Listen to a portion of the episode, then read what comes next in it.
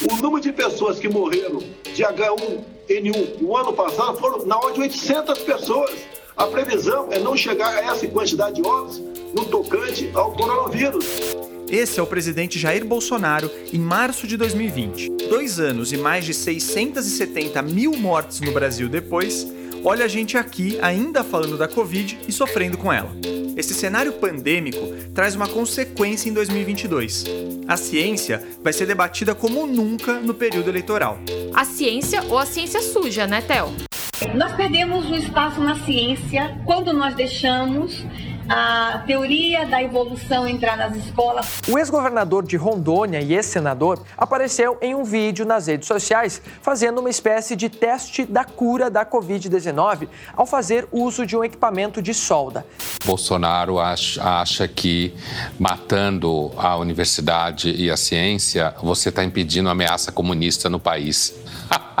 Na segunda temporada do Ciência Suja, a gente vai continuar trazendo casos que mostram que, em crimes contra a ciência, as vítimas somos todos nós. Saudade desse slogan, hein? Mas essa temporada tem um temperinho a mais. A gente quer debater como esses episódios podem influenciar a política e até as eleições que estão vindo aí. E também como a política afeta a ciência. Nós saímos aqui do eixo Rio-São Paulo e fomos para Manaus investigar o que possivelmente foi uma das maiores violações éticas em pesquisas na América Latina, segundo a Unesco, e que está passando impune, possivelmente por razões políticas. Como é que morre 200 pessoas numa pesquisa? Todos eles morreram. Todos eles morreram. Eu estava lá, eu vi.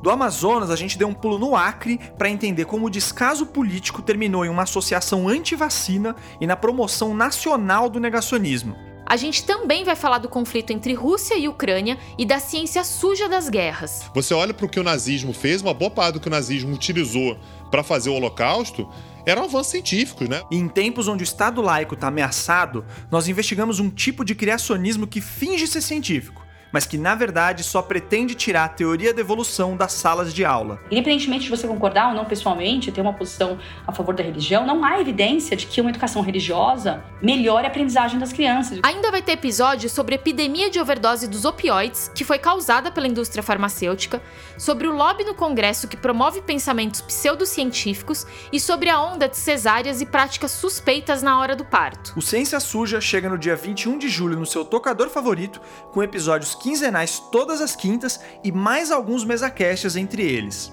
E com uma integrante nova no time. Oiê, bom, vocês têm certeza, né, que querem que eu apareça com essa vozinha aqui, então? Uma não, duas. Ah, ah.